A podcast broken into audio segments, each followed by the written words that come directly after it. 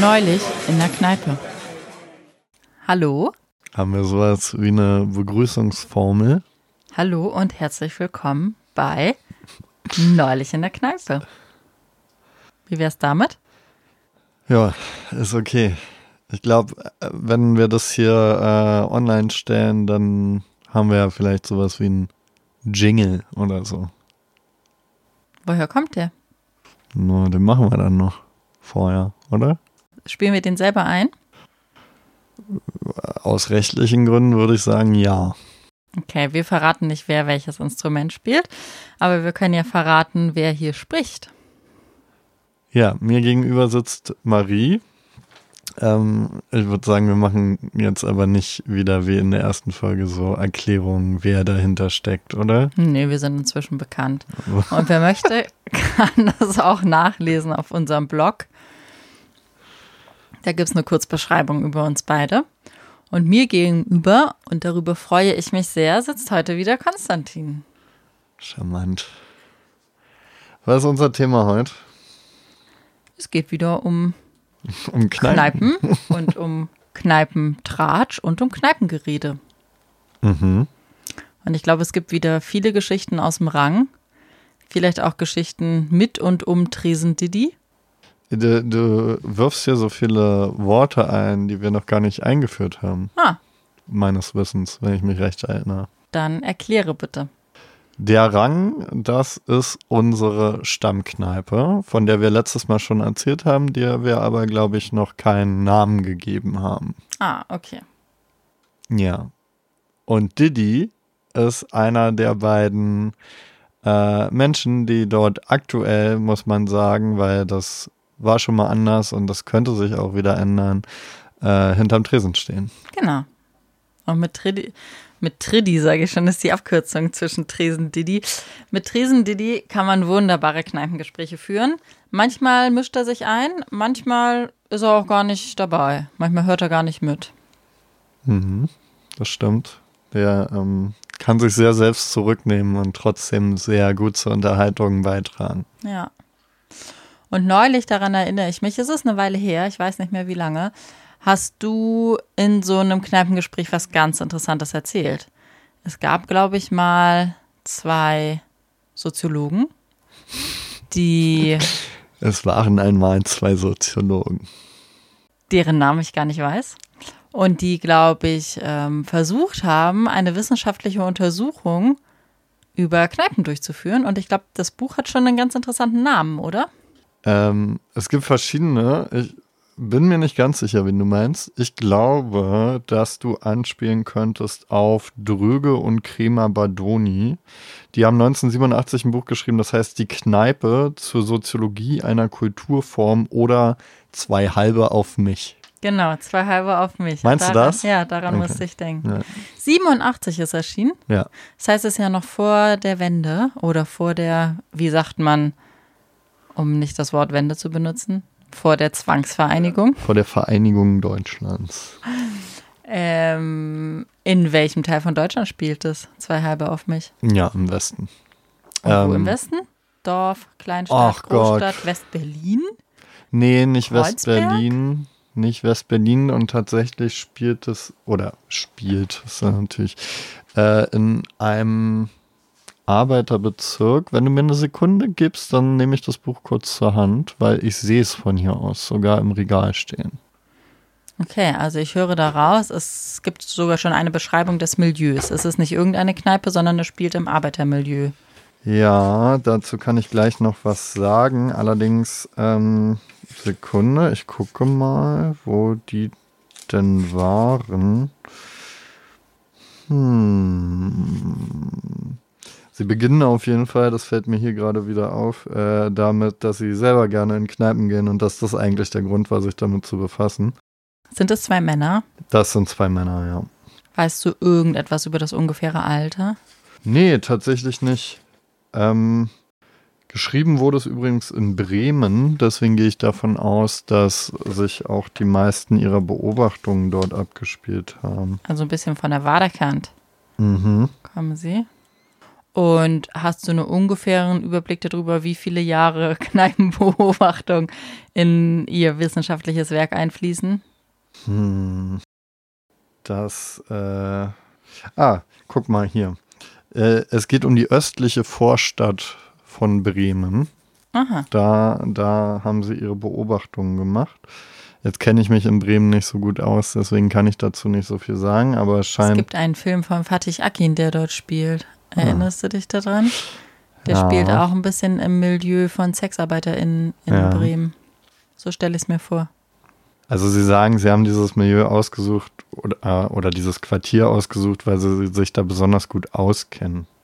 Mhm. Und weil wahrscheinlich auch, weil Sie glauben, dafür ist es jetzt zu lange her, dass ich es gelesen habe, aber wahrscheinlich auch, weil Sie glauben, dass man da besonders gut was erkennen könnte. Was gibt es Spannendes darüber zu berichten? Über dieses Buch oder über, über generell einen soziologischen Blick auf Kneipen? Ja. Oder? Tja. Wir haben unsere Lust auf Kneipe, glaube ich, in der letzten Folge beschrieben und ich glaube, man kann sie auch in den nächsten Folgen immer wieder zwischen den Zeilen raushören. Aber vielleicht sind wir ja nicht ganz alleine. Vielleicht sind wir ja kein singuläres Phänomen. Ja, ich, ähm, also was ich über das Buch noch sagen kann, über das wir jetzt gesprochen haben, ist, dass es bei den beiden eben vor allem um Arbeiterkneipen geht. Ne? Denen geht es nicht um, um Szeneorte, wie vielleicht unser von uns äh, heißgeliebter Rang äh, bezeichnet werden könnte, sondern es geht eben um schon ein anderes Milieu, würde ich sagen. Um Eckkneipen? Ja, wenn, wenn man mit Eckkneipe Arbeiterkneipe meint. Und was, was ich bei den beiden äh, noch weiß, ist, dass sie Kneipen vor allem mh, hm, als eine Art erweitertes Wohnzimmer sehen. Mhm. Das ist ein Gedanke, der mir eigentlich auch ganz gut gefällt. Schreib ähm, mal, was darunter zu verstehen ist, erweitertes Wohnzimmer. Also heißt das, dass da irgendwie eine Playstation steht und ein Sofa und ein Fernseher und man unterhält sich nicht? Das glaube ich eher nicht, ne? Was für eine Art des Wohnzimmers ist es denn? Naja, also erstmal ganz grundlegend äh, würde ich sagen, dass sie auch deswegen von einem erweiterten Wohnzimmer sprechen, weil es den Leuten als Ort der Zusammenkunft dient, die selber gar nicht über ein Wohnzimmer in der Form verfügen, wo sie, wo sie ihre Freundinnen einladen könnten. Also das ist auch deswegen für die, fürs Arbeiterklientel so wichtig war, ähm, diese Orte zu haben oder vielleicht auch immer noch ist, weil ähm, sie diese öffentlichen Orte brauchen. Also das ist ja auch was, was ganz häufig, wenn zum Beispiel mh, hm, über Alkoholismus gesprochen wird, ausgeblendet wird, dass eben die einen sichtbar sind, weil sie öffentlich trinken und die anderen, die in irgendwelchen teuren Hotellounges sitzen oder anderen Orten der Distinktion, vielleicht auch in ihren großen Salons zu Hause, in ihren Wohnungen mit den vier Meter hohen Decken oder Privathäusern, ähm, sich viel ungestörter ein reindremeln können.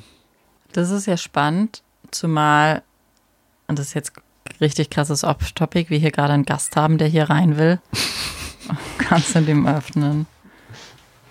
Aber jetzt zurück zum Topic. Ähm, das ist ja spannend, weil du da ja gerade eine monetäre Trennung machst, wenn ich dich richtig verstanden habe, von Menschen, die wohlhabend Alkohol in ihrem Salon trinken können. Mhm. In Abgrenzung zu den Menschen, die du jetzt beschrieben hast, die in ArbeiterInnenkneipen gehen. Aber ich frage mich, also günstig finde ich es nicht, einen Abend in der Kneipe. Es wäre ja günstiger, darf ich hier, darf ich hier Markennamen nennen? Ja, ne? Ja. Wäre günstiger, mir einen Kasten Ötti zu holen, im Supermarkt um die Ecke und dann mit meinen drei Freundinnen zu Hause zu sitzen. Und sei es nur in der Küche. Ja. Ich würde sagen, dass wenn du, wenn du in der Küche sitzt, du nicht also auch da brauchst du ja erstmal eine Küche, die dafür geeignet ist und die du dich vielleicht auch traust zu zeigen und vielleicht, also gerade in Arbeiterinnenfamilien ja häufig jetzt auch nicht so viel Raum für einzelne Personen und ihre Gäste zur Verfügung steht. Also wenn da noch andere Menschen drin rumspringen in dieser Wohnung, dann weiß ich nicht, ob das so einfach ist, ständig Leute zu sich nach Hause einzuladen. Ich muss gerade, also es ist auch mal wieder eine natürlich nur filmische und natürlich nur fiktive Darstellung. Ich weiß gar nicht, ist es auch von Fatih Akin? Nee, ich glaube nicht. Ähm, ich muss gerade an den goldenen Handschuh, an die Verfilmung des goldenen Handschuhs denken, wo ich sagen würde, das ist ja ein typisches Klientel vermutlich, über das du gerade sprichst, nur dass es halt in Hamburg spielt. Das ist ein Arbeiter in der Stadt, der alleine wohnt. Und ich dachte gerade, in Berlin gibt es auch richtig viele Menschen, die in ihrer Einzimmerwohnung leben. In Bremen kann ich mir das ähnlich vorstellen. Und trotzdem, wie heißt der Mensch aus dem goldenen Handschuh nochmal? Der der Frauenmörder äh, ist dann? Ähm, ach Gott. Wer ist er denn? Nachtwächter von Beruf, ja, zwischenzeitlich ja. immer wieder. Naja, auf jeden Fall der, der, der, der Mörder, nennen wir ihn, ähm, der Protagonist im goldenen Handschuh und trotzdem geht er in die Kneipe. Deswegen ja auch der goldene Handschuh. Der trinkt ja nicht zu Hause. Ja, aber das ist ja interessant, weil er trinkt total viel zu Hause. Ähm, der goldene Handschuh wird ja ihm eher zu einem zu einer Art Tatort, oder? Also er er ähm, Nee, nie zum Tatort. Er lernt dort seine. Ja, genau, aber, aber, das, aber ist ja, das ist ja er Teil der. ja seine Tat dort nicht. Nein, aber es ist doch Teil der Tat, wenn man da hingeht und sagt, man nimmt da jetzt Personen mit, die man zu Hause umbringen möchte. Honka, ja, Fritz Honka. Fritz Honka. Ja, genau, im Gegenteil. Der Tatort ist ja sein eigenes Wohnzimmer. Tatort ist sein Wohnzimmer. Er ermordet die Frau, also ja nicht nur eine, er ermordet ja mehrere der Frauen in seinem eigenen Wohnzimmer. Tatort ist sein Wohnzimmer, deswegen glaube ich auch, dass er nicht so häufig Leute dahin einlädt. Also versuch nochmal abzugrenzen. Was ist das erweiterte Wohnzimmer? Naja, man müsste ja erstmal überlegen, ob man, ob man diese These vom erweiterten Wohnzimmer, ob man die überhaupt teilen möchte. Also, was es ja auch impliziert ist, dass es ein mh, mm, vielleicht ein scheinbarer Schutzraum ist. Also ein Ort, an dem zwar trotz aller strukturellen Abhängigkeiten, die dazu führen, dass ich mir den Kneipenbesuch überhaupt leisten kann und welchen Kneipenbesuch ich mir überhaupt leisten kann. Denn ich könnte ja auch in die Cocktailbar gehen, wenn ich es mir leisten kann. Ähm, dass, dass trotz all dieser, dieser Abhängigkeiten das ja Orte der Autonomie und freien Entfaltung sind. Und was, wo man sich selber als Individuum auch entwerfen kann, vielleicht. Ich meine, man bringt ja sein eigenes Milieu sogar damit hin. Man bringt sein eigenes Milieu mit und, und, und das, das hilft ja dazu, sich so eine Art öffentliches Ich zu entwerfen. Das ist mir jetzt, glaube ich, ein Stück weit, ich bin noch an dem Punkt, beschreibt man das öffentliche oder beschreibt man eher das erweiterte Wohnzimmer, nicht das öffentliche Wohnzimmer. Also ich bin immer noch bei dem Bild, was stelle ich mir vor? Ein geknüpfter Teppich, ein Sofa, ein Fernseher, der läuft? Naja, also ich weiß gar nicht, ob es darum geht. Also natürlich spielt diese, spielt das Interieur eine Rolle. So wie eine Rolle spielt, dass da ein Tresen drin steht, an dem ich mich anders verhalte, als wenn ich an einem Tisch sitze. Oder anders ansprechbar bin. Also wenn ich am Tresen sitze, dann signalisiere ich eine Form der Ansprechbarkeit, die ich, wenn ich in der Ecke sitze, nicht signalisiere. Ähm, und wie der Raum eingerichtet ist, ist, würde ich sagen, naja, milieuspezifisch. Also natürlich gibt es Kneipen, in denen ein Fernseher hängt. Wenn da, wenn es eine Sportkneipe ist zum Beispiel, oder was in Berlin ja auch sehr beliebt ist, wenn da Tatort läuft am Sonntag. Ich glaube, damit es zum Wohnzimmer wird, muss es zur Interaktion einladen, oder? Ja, das. Äh, Und ich, zum Zusammensein einladen. Ja, ich glaube, das ist das, was ich meine mit, mit du, du hast ja da einen, du entwirfst dich da selber in einem öffentlichen Ort, weil du. Äh, ich denke an viele Kneipen, in denen es zum Beispiel runde Tische gibt in dem es keine festen Sitzplätze gibt. Ich denke an viele Kneipen, in denen es eher so was wie auch abgetrennte runde Sitzbereiche gibt, wo man dann quasi sich mit seiner Gruppe auch ein Stück weit zurückziehen kann. Mhm. Und ich de denke daran auf diese Art und also auf diese spezifische Art, weil ähm, du neulich wiederkamst, ähm, an einem Kneipenabend, wo du mal nicht in deiner Stammkneipe warst. Ähm, ich war auch nicht mit dabei. Und äh, ein paar Tage später mir erzähltest, dass du eigentlich einen ganz netten Abend hattest, aber dass du dich so ein bisschen an so einen, äh, ich weiß gar nicht, wie du es genannt hast, Jugendetablissement äh, erinnern musstest, weil du in einen Laden kamst, in dem es auf jeden Fall auch ein Tresen gab mit Getränken, aber es danach sehr fein säuberlich aufgetrennt war, dass alle Leute an Tischen fest saßen. Und ich glaube, es waren keine einladende Tische, sondern eher so Tische mit klaren äh, Stühlen, die davor saßen. Und wenn die voll waren, waren die voll quasi oder waren die besetzt quasi. Und ich glaube, das ist nix, was du dir unter erweitertes Wohnzimmers einer Arbeiterinnenkneipe vorstellst, oder? Hm, ich weiß nicht, ob ich mir das nicht auch als erweitertes Wohnzimmer vorstellen würde, weil ich sagen würde, es ist, ähm, es kommt total darauf an, wer diesen Raum betritt. Also der Abend, auf den du anspielst, äh, und da habe ich gesagt, das äh, fühlte sich ein wenig an wie in einem autonomen Jugendzentrum, ähm, da war ich ja mit einer anderen Person da vor Ort. Und es war sehr deutlich, dass ich viel mehr Leute vor Ort kannte als meine Begleitung. Und deswegen würde ich sagen, hat sich für mich natürlich viel, viel vertrauter angefühlt als für die Person, mit der ich da war. Vielleicht wäre es für mich sogar gar nicht zum Thema geworden danach, sondern ist es erst durch die Unterhaltung mit der Person darüber, wie sie sich in diesem Raum gerade fühlt. Ich glaube, Wohnzimmer, Schrägstrich, ArbeiterInnen-Kneipen brauchen Beständigkeit.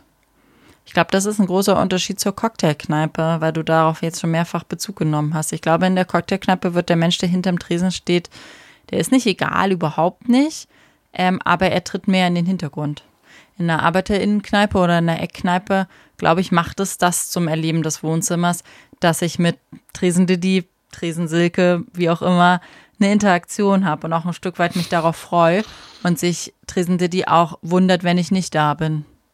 Das passiert in der Cocktailkneipe nicht. Nicht im klassischen Sinne.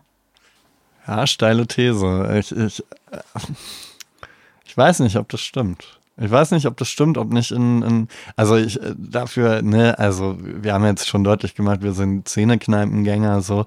Ich weiß nicht, wie das in so einer klassischen Cocktailkneipe abläuft. Natürlich gibt's da irgendwie die Gruppen, die im Simon Dachkiez äh, ausgespuckt werden jedes Wochenende und dann so random in irgendwelche Cocktailbars gehen und vielleicht von einer zur nächsten ziehen. Aber gibt's nicht auch da ein Stammpublikum? Ich meine, selbst in unserer Kneipe, kommen, kommen regelmäßig, würde ich sagen, Leute vorbei, die da noch nie drin waren und die trinken dann da mal zwei Getränke und gehen wieder. Ich muss noch an eine andere Aussage von dir denken, die du vor ein paar Wochen oder vor ein paar, vor ein paar Tagen gebracht hast. Und zwar warst du auch mal wieder nicht in deiner Stammkneipe.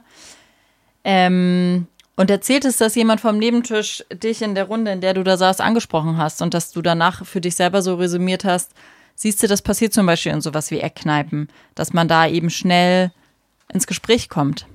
Das passiert nicht in allen Kneipen. Hm. Aber ich hatte noch einen anderen Impuls und zwar wollen wir eine der nächsten kommenden Folgen ganz explizit über einen Ausflug in eine Cocktailkneipe machen. Wollen wir das mal, oder in eine Cocktailbar, wollen wir das mal uns ganz ähm, absichtlich aussuchen, einfach nur zur Beobachtung. Und äh, wie, wie wir auch schon mal nur zur Beobachtung in eine, in eine, was wurde da gespielt? In eine nicht Billard, sondern nee, in, eine, ein, in eine, Kegelkneipe. Eine Kegelkneipe waren wir. Ja. Wollen wir mal ganz absichtlich uns eine richtig für uns beide untypische Cocktailbar heraussuchen und dann äh, da eine Podcast-Folge drüber machen? Ey, ich muss sagen, ich hab, äh, verspüre wenig Lust dazu. Andererseits kann ich den Reiz schon verstehen. Ich, glaub, ich hätte was von Urlaub. Ich glaube, wenn wir danach ein Bier in unserer Stammkneipe trinken gehen und um das äh, direkt mal verarbeiten zu können, dann können wir das machen. Hm. Da entsteht dann ja das äh, Kneipengespräch, über das wir hier erzählen können. Okay, aber jetzt fass noch mal zusammen. Du hast da neulich in der Kneipe was erzählt, was Spannendes. Wir sind irgendwie noch nicht so sehr über die Nennung der Autoren und über Bremen und die ArbeiterInnenkneipe hinausgekommen. Nee, und mir ist auch, mir ist auch immer noch äh, wichtig zu hinterfragen, also ich habe ja jetzt schon gesagt, dass ich diese Idee des erweiterten Wohnzimmers äh, irgendwie sehr treffend finde, ein Stück weit. Aber ich frage mich, ob sie so wirklich trifft, weil ähm, es gibt ja zum Beispiel von Ray Oldenburg, ich hoffe, ich sage seinen Namen richtig, gibt es ein Buch, das heißt The Great Good Place. Und da drin entwirft er das Konzept Also sowas wie der große tolle Platz oder der große tolle Ort. Ort, ja, ja. Mhm. Es geht um Orte.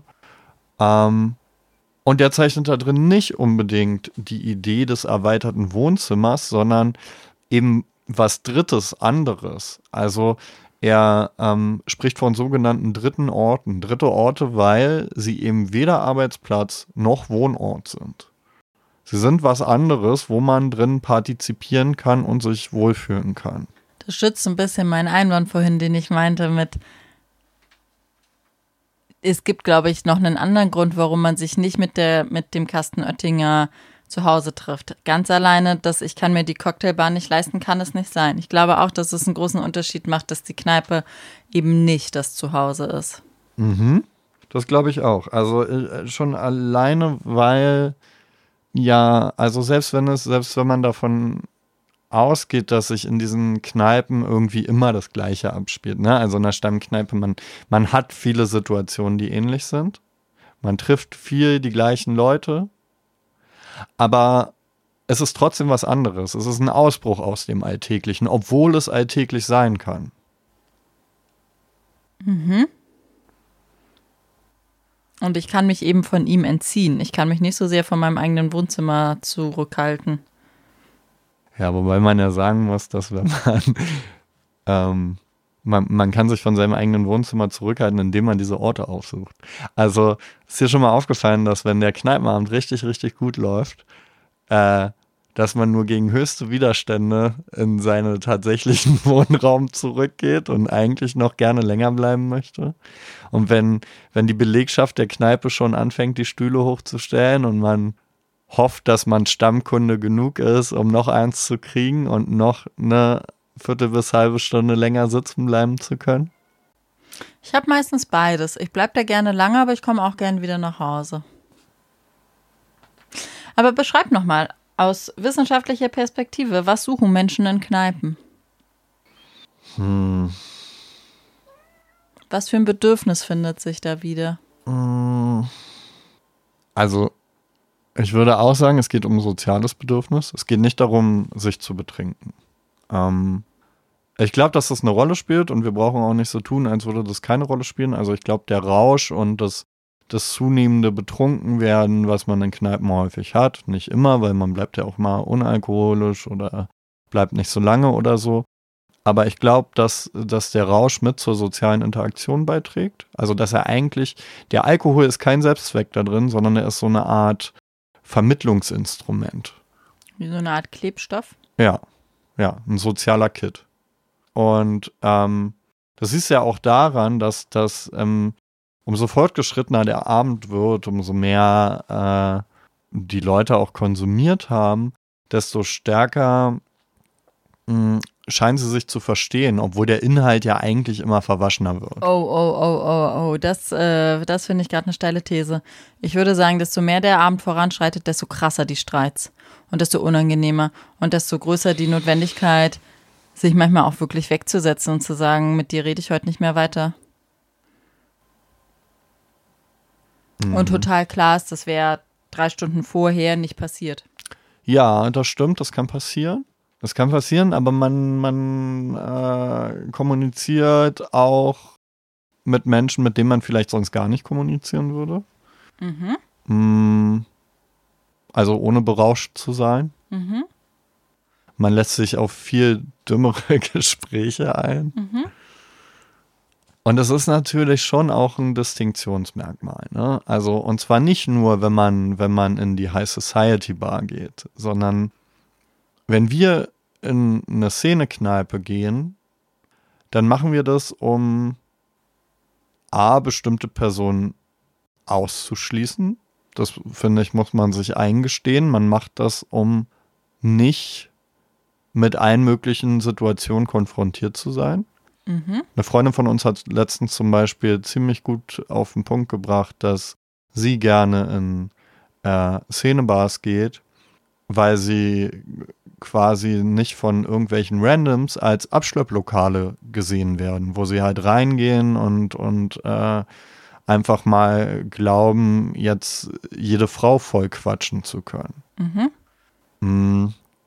Und gleichzeitig geht es ja aber nicht nur um Ausschluss, sondern eigentlich geht es, würde ich sagen, noch viel mehr um, um ein Gefühl der Solidarität und der Zugehörigkeit. Mhm.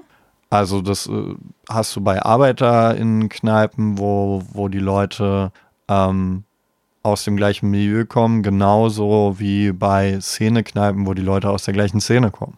Mhm.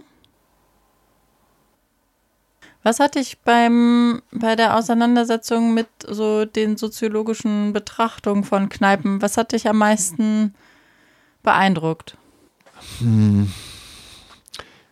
Vielleicht müsste ich dazu noch mal kurz sagen, in, inwiefern ich mich überhaupt mit Kneipen beschäftigt habe. Ich habe also die Art, wie ich mich akademisch mit Kneipen auseinandergesetzt habe, war ja im Rahmen von von der Fragestellung, ob Kneipen quasi mh, hm, eine Relevanz im Leben ehemaliger IndustriearbeiterInnen haben und was ihr Verschwinden im Zuge der Deindustrialisierung bedeutet. Also sind, sind Kneipen wichtig für ArbeiterInnen, so wie man das von außen überhaupt zuschreibt? Und da muss ich sagen, das war interessanterweise, gab es dann Gefälle. Und zwar ein Ost-West-Gefälle in dieser Befragung. Ähm, das, hat, das hat sich gezeigt, dass, dass in den Gesprächen, die nicht, die wurden nicht explizit über Kneipen geführt, das muss man vielleicht nochmal dazu sagen. Das waren allgemeinere Gespräche mit IndustriearbeiterInnen oder ehemaligen IndustriearbeiterInnen. Aber es hat sich gezeigt, dass die, dass die ostdeutschen IndustriearbeiterInnen viel, viel häufiger über Kneipen gesprochen haben. Haben die beiden Autoren, die du vorhin genannt hast, 87 schon Menschen in der DDR nee, beobachtet? Nee, nee, nee, nee, nee. Das war jetzt, äh, das war meine, meine eigene persönliche akademische Auseinandersetzung. Achso, meine Frage war, als du dich mit denen quasi was andere gemacht haben, damit auseinandergesetzt hast, was war für dich am beeindruckendsten? Am beeindruckendsten war für mich, wie wenig es dazu gibt tatsächlich. Ähm, Hast du eine Hypothese? Warum gibt es wenig wissenschaftliche Auseinandersetzungen mit Kneipe? Ist es nicht, äh, ist es ist quasi ein Thema aus der Schmuddelecke? Äh, ja, ein Stück weit glaube ich schon. Auf der anderen Seite ist es natürlich dieses ähm, schon, schon so ein Thema auch für, für so Kathedersozialisten, die irgendwie der Meinung sind, dass sie der Arbeiterklasse als evolutionäres Subjekt aufs Maul schauen müssen, weil sie glauben, dass die, dass die großen Kämpfe und Streikvorbereitungen sich in der Kneipe abspielen. Also ich glaube, es ist ein, die Kneipe ist ein Ort für Zuschreibungen und zwar von, von allen Seiten. Mhm. Und das, das wäre ja eigentlich gefundenes Fressen. Mhm. Weil Orte, die von allen Seiten quasi mit Projektion aufgeladen werden. Daran zeigt sich ja viel Gesellschaftliches. Mhm. Ich würde auch sagen, dass sich an Kneipen relativ viel ablesen lässt. Und ich würde auch sagen, die, die genannten Autoren vorhin, die, die haben das ja auch erkannt, dass sich da viel dran ablesen lässt. Aber sie sagen ja auch, dass sie es, ähm, dass sie das vor allem aus eigener Erfahrung so interessant finden. Und es ist ja schon so, dass der regelmäßige Kneipenbesuch jetzt nicht unbedingt die Mehrheit der Bevölkerung anspricht. Mhm. Aber ich glaube nicht, dass das irgendwas aussagt, weil ich glaube, du könntest die Mehrheit der Bevölkerung fragen, ob sie gerne Fußball guckt und sie würde sagen, ist nicht so. Und trotzdem mhm. lässt sich an Fankulturen eine ganze Menge ablesen. Mhm. Und ich würde sagen, da schneidet die Kneipe insgesamt noch relativ gut bei ab, weil es äh, einfach ja dann doch relativ viele Leute gibt, die da hingehen. Selbst ja. wenn es weniger sind als die, die es nicht machen. Ja. Mm, was natürlich, also viele, viele Sachen, die so in der Literatur dabei rüberkommen, sind auch nicht so richtig überraschend. Also zum Beispiel, wenn darüber gesprochen wird, dass es eben sehr männliche Orte sind. Also dass Kneipen generell sehr männliche Orte sind, aber auch innerhalb der Kneipe nochmal Unterschiede bestehen. Also, dass du in einer klassischen Arbeiterkneipe wenig Frauen am Tresen hast? Und was sagt die Literatur dazu? Na, die bestätigt das. Ah, und du sagst, das ist wenig überraschend. Das ist wenig ah, ja, überraschend. verstehe. Das ist Hm, wenig das überraschend. zeigt sich quasi auch so schon dem Laien oder der Laien. Ja. Ja, ich würde sagen, auch da sind Szenekneipen wieder so ein bisschen von ausgenommen. Ähm, Im Rang finde ich das übrigens gar nicht. Ich finde, im Rang spiegelt sich das genauso wieder.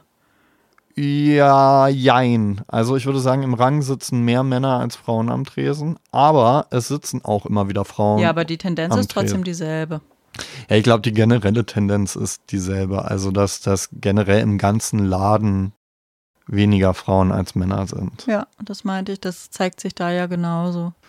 Ja, aber dafür würde ich sagen, sind da relativ viele Frauen am Tresen, wohingegen du in einer traditionellen Arbeiterkneipe häufig, außer als Wirtin, äh, eigentlich keine Frau am Tresen hast. Das ist ganz spannend, weil als wir mal zu zweit diesen Ausflug gemacht haben in die Kegelkneipe, war das nicht so. In der Kegelkneipe Das stimmt. war das Geschlechterverhältnis, ich erinnere mich nicht mehr, wir hatten zwischenzeitlich durchgezählt, es war entweder genau ausgewogen oder es war sogar 60-40 oder so. Ja, Aber da auf jeden Fall, also man muss dazu gerade auch nochmal sagen, wir waren da tagsüber. Es war jetzt kein Freitag irgendwie Nee, 19, es war- 20, es war zum 21 Uhr. Aber genau. Es war zur Mittagszeit und ich würde sagen, es waren halt viele, viele Paare da. Und es gab auch einen Frauen, also einen reinen Frauentisch. Ah ja, stimmt. so würde ich sagen, zwischen 60 und 70 und man hatte so ein bisschen den Eindruck, die heben da ein während der Einkäufe. Ja, auch ein Ort der Vernetzung und Solidarität. Mhm. Total, ja. Ich meine, so eine Kegelkneipe ist vielleicht auch irgendwas zwischen ArbeiterInnenkneipe und Szenekneipe, oder? Also, weil es spricht ja schon auch ein bestimmtes Klientel an. Also, wenn du Ja. da, wenn du da, wenn du da hingehst, weil du Keglerin bist, so, dann ist ja, also hast ja eine andere Verbindung zu dem Ort, als Ja. ich, wenn ich da einfach vorbeigehe und mir, um mich da mal reinzusetzen, um, um mal dieses Erlebnis zu haben, äh, eine Cola oder ein Bier bestellen so. Ja. Was bedeutet das jetzt? Ja, ist eine gute Frage, was das bedeutet. Was glaubst du, was das bedeutet? Ich habe mich gerade gefragt, ob die Relevanz des ArbeiterInnen-Seins oder auch der ArbeiterInnen-Kneipe, also ob das nicht bedeutet, dass das irgendwie äh, weniger wichtig wird. Ich musste gerade an eine Kegelkneipe denken, die ich jetzt kenne, noch im Hier und Jetzt, äh, mitten im wunderschönsten Teil oder in einer der wunderschönsten Ecken in Berlin-Kreuzberg.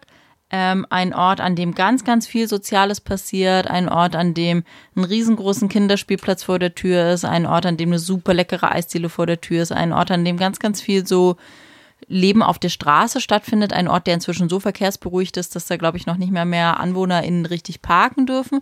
Und direkt auf einer der Ecken ist eine große Kneipe, die eben Kegelbahn unten drunter hat im Keller.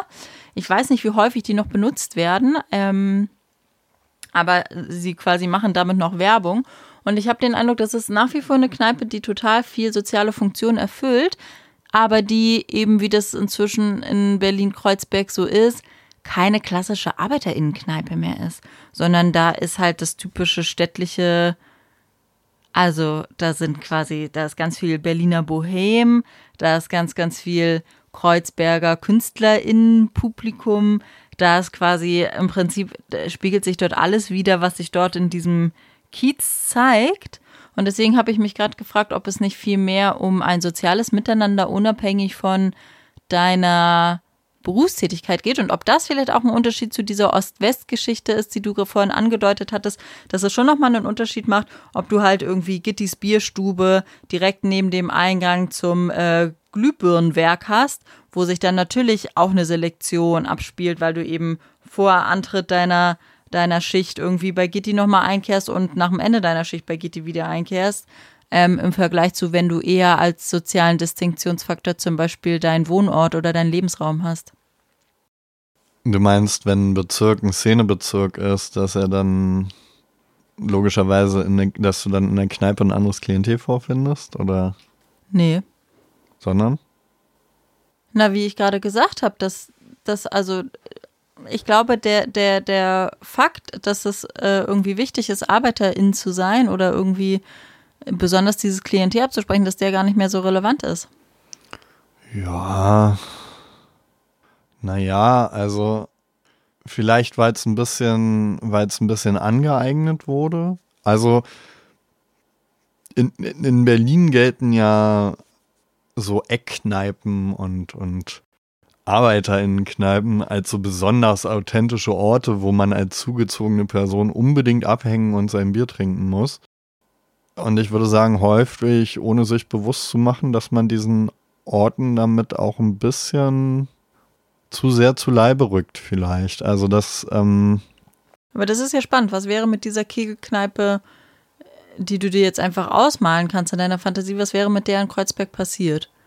Sie wäre Sie, sie, wäre, sie wäre verhipstert und bohemisiert. Nee, wenn du meintest, also wenn, wenn du der nicht quasi zu nahe gerückt wirst, sie wäre pleite gegangen, sie wäre weg. Ja, wahrscheinlich schon. Also zumindest in Orten, wo es wirklich einen,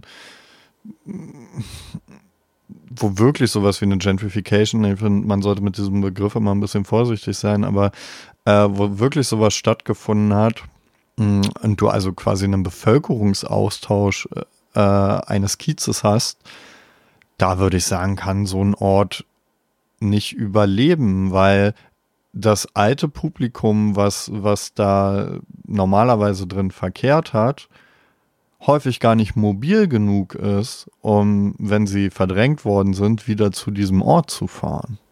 Und dann ist doch die Frage, was machst du aus der Kegelkneipe? Und ist es nicht gut, dass sie weiterhin all diese sozialen Funktionen erfüllt?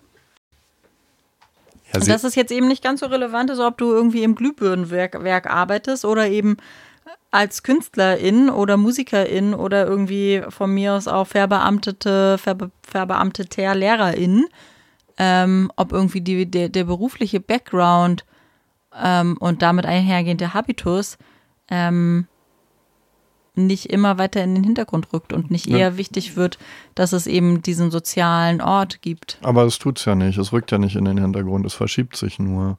Also in dem Moment, wo, wo die KünstlerInnen und, und AkademikerInnen ähm, sich diese Orte aneignen, werden es Orte von KünstlerInnen und AkademikerInnen und sind eben nicht mehr die Orte der Arbeiterinnenschaft. Aber das finde ich spannend, weil in dieser Kneipe, also vielleicht gehen wir da irgendwann auch mal eines Tages hin und setzen uns an diesen Platz. Ich habe den Eindruck, in dieser Kneipe spiegelt sich vor allen Dingen, also da, sitzt, da sitzen die Menschen, die dort leben. Da, da sitzen Familien mit Kindern, da sitzen Alleinstehende, da sitzen SeniorInnen. Dieser, dieser Ort ist einfach so zentral an dieser Ecke gelegen, dass sich da vor allen Dingen das Publikum des, des Kiezes widerspiegelt. Ja. Dann entsteht erstmal nicht der Eindruck der, der Unerwünschtheit. Der ist sehr, habe ich den Eindruck, inklusiv. Alleine, weil er so zentral gelegen naja, ist. Naja, Kneipen sind ja auch in modernen Städten sogenannte Verkehrsinstitutionen. Also du hast ja, du hast ja einfach in, gerade in, in Kiezen hast du ja Kneipen und die gehören dazu. So. Mhm. Und dann sind die natürlich für die KiezbewohnerInnen mhm. in der Regel. Mhm. Oder für die Leute, die die KiezbewohnerInnen da besuchen. Aber du fährst ja. in der Regel nicht. Also, wenn ich, wenn ich mit niemandem äh, außerhalb meines Bezirks verabredet bin, fahre ich in der Regel nicht in einen anderen Bezirk in die ja. Kneipe. So, das mache ich nicht. Mhm, aber die Frage ist doch, wenn, wenn sich die Sozialstruktur so stark verändert, wie du es vorhin beschrieben hast, dann verändert sie sich doch auch in der Kneipe. Also dann sind doch da gar nicht mehr. Du sagst jetzt, also du hast gesagt, die, dann, dann, dann ist es ist unwichtig, das dass ich Arbeiterin bin. Ist das Kreuzberg der 80er ein Kreuzberg der Arbeiter? Innen da. Nö, ich würde sagen. da müsste ich jetzt wirklich noch mal mehr Menschen nee, fragen, die das noch mehr mitbekommen haben.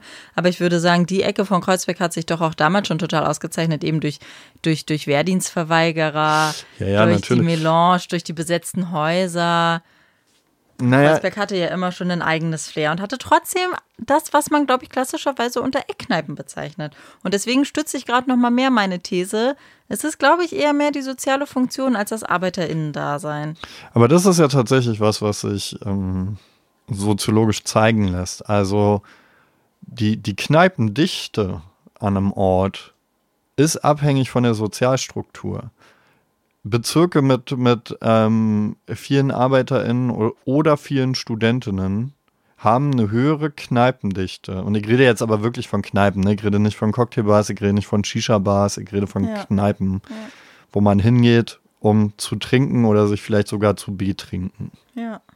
Mm, das heißt, der, der Teil von Kreuzberg, den du beschreibst, ja, der war, der war in den 80ern natürlich kein, kein ArbeiterInnenbezirk oder ArbeiterInnenkiez. Ich würde sagen, in den 80ern waren da die, wenn nicht sogar früher schon, die, die Pionierinnen der Gentrification am Start, so. Weil das muss man sich immer klar machen, dass man da als, als Linke und AkademikerInnen und Künstler und weiß ich nicht was, dass man da ein ganz massiver Teil davon ist und solche Bezirke erst interessant macht darüber hinaus. Mm.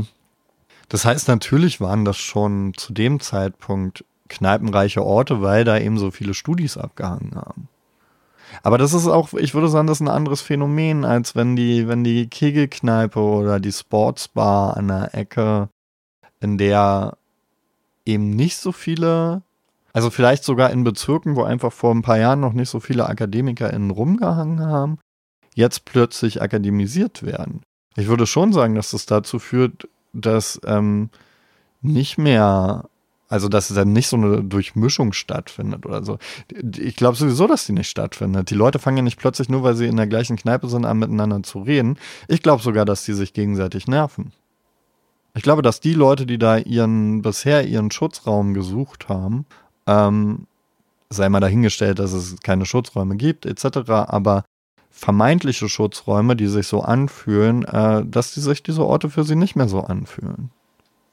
Ja, das ist spannend, weil das, glaube ich, nicht zwangsläufig so sein muss. Ne? Ich erinnere mich gerade wieder an den Abend, wo du in dieser Eckkneipe saß und wo die Menschen vom Nebentisch zu dir, zu euch rübergekommen sind. Und es klang alles so, als wäre der hoch erfreut, dass es äh, Menschen gibt, mit denen er sich unterhalten kann. Ja, das der stimmt. Der hat sich ja dadurch nicht automatisch unwohl gefühlt. Das stimmt und ich würde sagen, es gab auch in unserer Gruppe Leute, die, ähm, die das ganz toll fanden. Also ja. wir hatten ja darüber kommuniziert sogar, dass ein, als würde ich sagen, toll, das passiert mir in der linken Szene-Kneipe nicht. Ja. Und ich würde sagen, ja. Stimmt. Stimmt. Ist die Frage, ob man diese Experience überhaupt haben möchte. Ich, ich finde es interessant, dass das immer so vorausgesetzt wird, dass also vielleicht auch, ist das auch mit der Einbildung verbunden, dass man plötzlich eine Nähe zu diesem Milieu aufbauen könnte. Aber es, da drin ist ja eine totale Hierarchie. Und die ist allen Beteiligten klar, oder sollte allen Beteiligten klar sein. Der, der Person, die in der Hierarchie weiter untersteht, unten steht, ist das auf jeden Fall klar. Ich versuche jetzt nochmal so ganz allmählich das Ende des heutigen Podcasts einzuläuten und wähle nochmal eine Frage oder wir können die auch gegenseitig beantworten, die ich ganz zu Beginn schon mal gestellt habe und zwar, was suchen Menschen in Kneipen? Vertrautheit, hm, Schwelgen in Erinnerung mit Gleichgesinnten, vielleicht auch das Schaffen neuer Erinnerungen. Also ich finde, Kneipen sind ja auf doppelte Art Ort des Erinnerns. Also man kann sich in der Kneipe gemeinsam erinnern oder man kann sich an was erinnern, was man in dieser Kneipe erlebt hat. Ausstiegsfenster, oder? Geht mir durch den Kopf.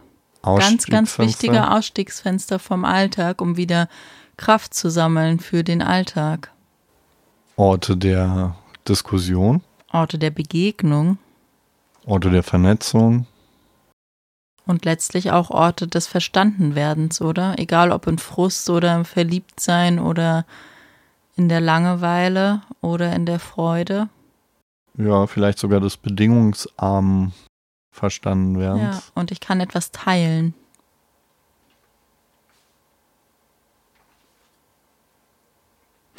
Vielleicht müssen wir den heutigen Podcast wieder ausklingen lassen mit einem Kreuzberger Kneipenlied. Hast du einen Wunsch? Weiß nicht, ob man jetzt hier so, muss man jetzt hier so die Gassenhauer wie Kreuzberger Nächte sind lang rausholen. Okay, wir beenden den heutigen Podcast mit Kreuzberger Nächte sind lang. Und ihr könnt euch schon mal freuen auf den nächsten oder den nächsten Outro-Song quasi zu unserer nächsten Folge. Was ist denn unsere nächste Folge? Wissen wir das schon? Überrasch mich, wenn du schon ein Thema festgelegt hast. Nee. Ich äh, muss ja sowieso noch ein bisschen so tun, als wäre ich skeptisch, weil ich ja beim letzten Mal gesagt habe, dass ich gar nicht weiß, wie ich die Sache mit dem Podcast finde.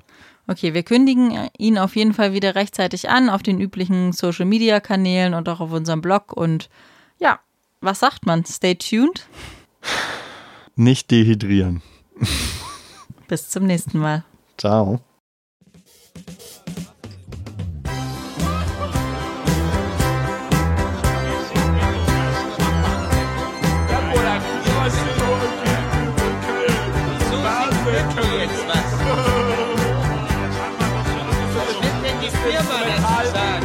Ich sitz schon seit ner Stunde ziemlich dumm, allein um einen Kneipentisch herum. Ich trinke schnell, obwohl ich's nicht vertrag, weil ich weder volle noch leere Gläser mag. Da plötzlich setzen sich sechs Mann zu mir und bestellen lautstark, bring sie mal drei Bier. Ich seh schon doppelt und das aus gutem Grund, denn in Eckkneipen geht es nun mal rund.